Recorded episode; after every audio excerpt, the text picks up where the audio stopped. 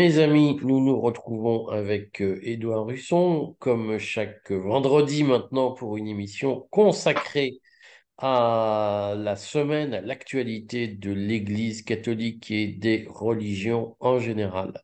Aujourd'hui, je crois, Édouard, qu'il y a un sujet important à traiter sur la prochaine élection du pape. Alors, je vous rassure, pour ceux qui seraient inquiets, le pape François n'est pas mort dans la clandestinité. En revanche, il réfléchit à sa propre succession et je crois qu'il a des idées tout à fait détonnantes. Alors, euh, on reprend là où on avait laissé euh, la semaine dernière. Euh, j'avais insisté sur le fait que le synode, qui devait être une espèce de, sandwich dans lequel on faisait passer un certain nombre d'idées du, du Great Reset euh, accommodé à la sauce de l'Église, eh bien, euh, ça s'est fini un petit peu en, queue de poisson. Ça, c'est en mauvaise plaisanterie quand on parle du christianisme. Voilà, quand on parle du christianisme en queue de poisson.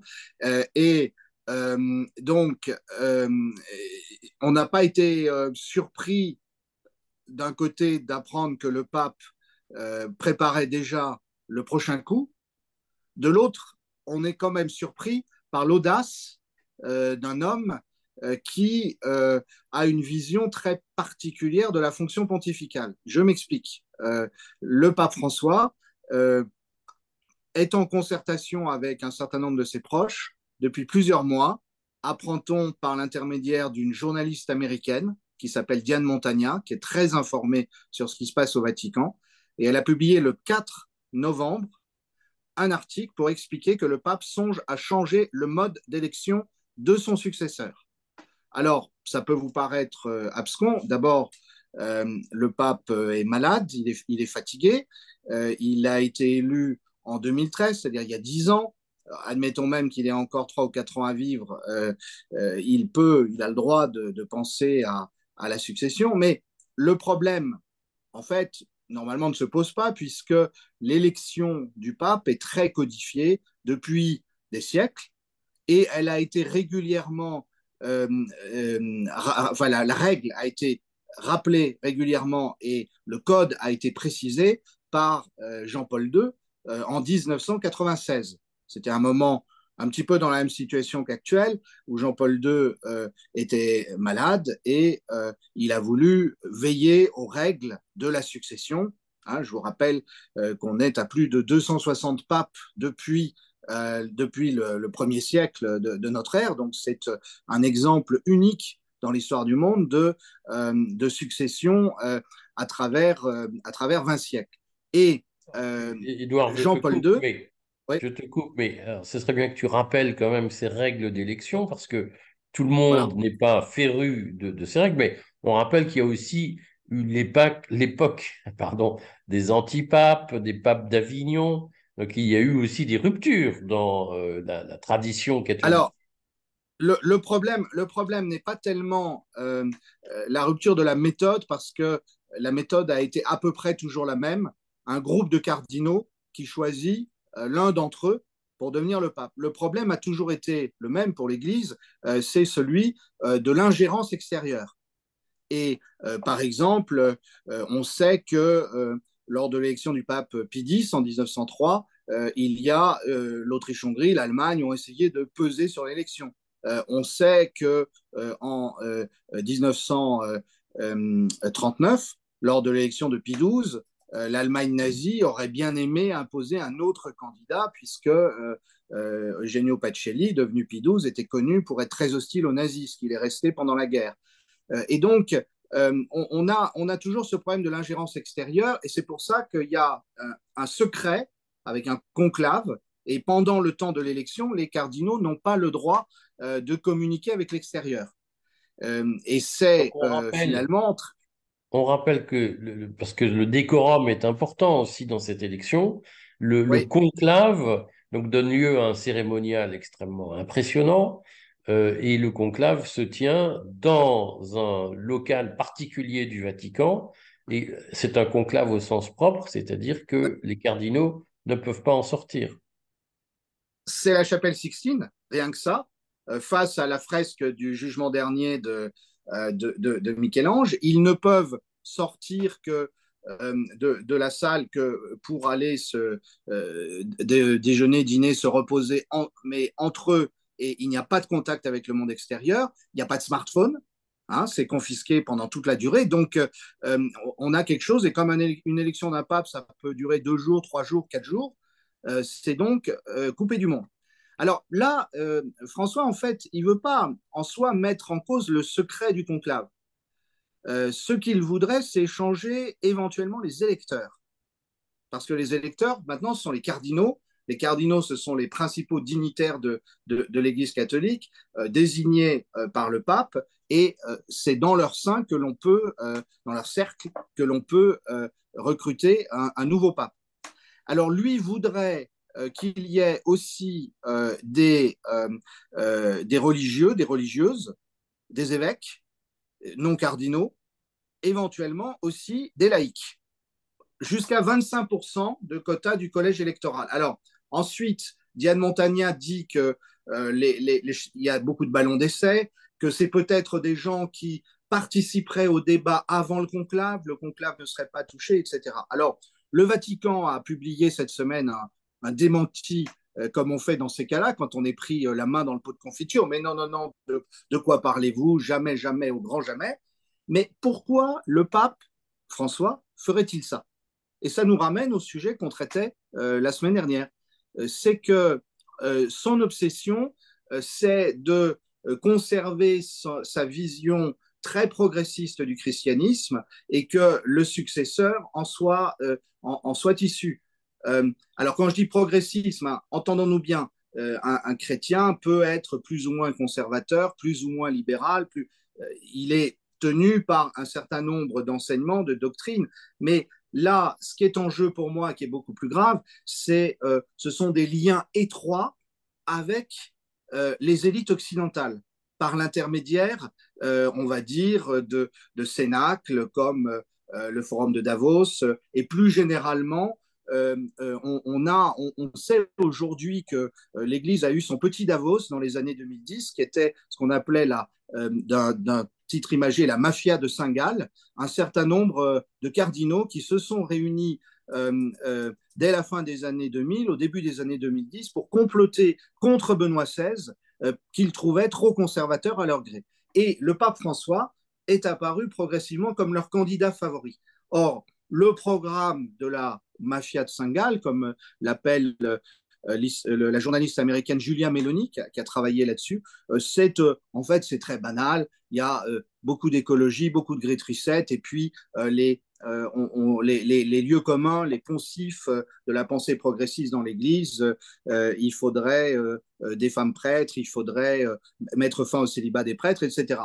Tous sujets qui peuvent se discuter, qui se discutent depuis longtemps dans l'Église, mais là, qui, sont, qui font partie, en fait, d'un programme qui est un programme qui n'est pas purement religieux. Il s'agit de dire l'Église aujourd'hui est dépassée par le monde moderne, elle doit donc s'accommoder avec lui étant entendu que le monde moderne euh, dont il s'agit, c'est pas le monde, euh, c'est pas le monde d'aujourd'hui avec ces, ces, individus tels qu'ils sont en, Amérique latine, en Afrique, en Asie, en Europe. C'est un petit groupe de, on pourrait dire une, oligarchie. Eric, tu aimes bien dire la caste. c'est ce petit groupe-là avec lequel une caste de cardinaux, finalement, voudrait gouverner en paix, qu'on les laisse tranquilles pour profiter d'un certain nombre de, privilèges. Finalement, on n'est pas loin dans la mentalité, pour ceux qui connaissent, euh, du grand inquisiteur de Dostoïevski. Euh, ce, passage extraordinaire euh, dans, dans, Les Frères Karamazov, qui est un récit dans le récit, où effectivement, Dostoïevski imagine un prélat qui rencontre le Christ et qui lui dit, écoute, tu nous as donné le message, maintenant laisse-nous tranquille, et puis si jamais tu nous embêtes trop, on va te crucifier, euh, ça, sera, ça sera aussi simple que ça.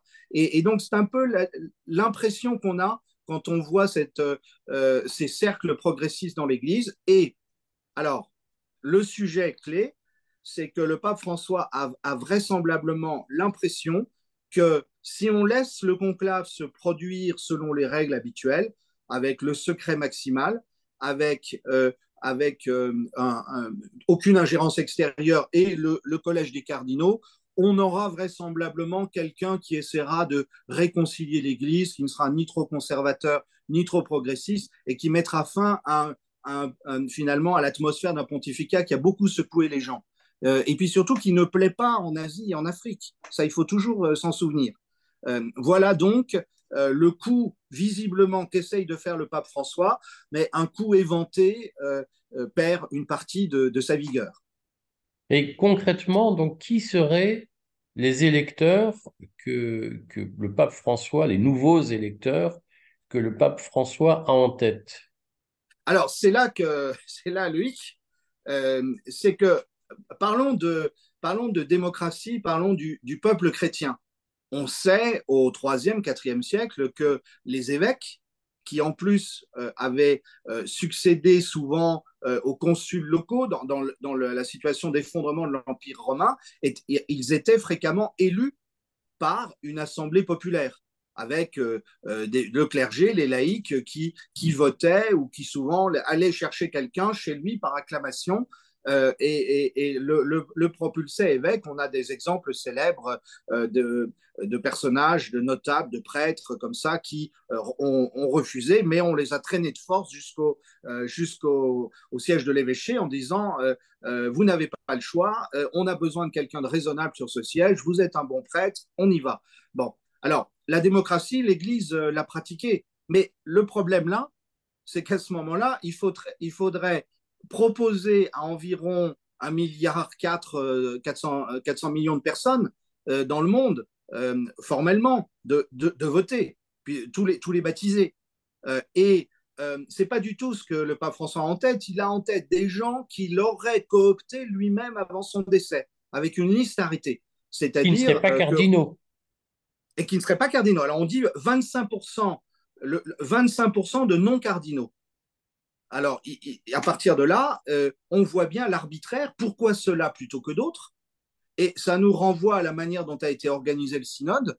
Euh, mais un synode, euh, je le répète, qui a fait un peu pchit, parce que il est arrivé à une espèce de motion centriste.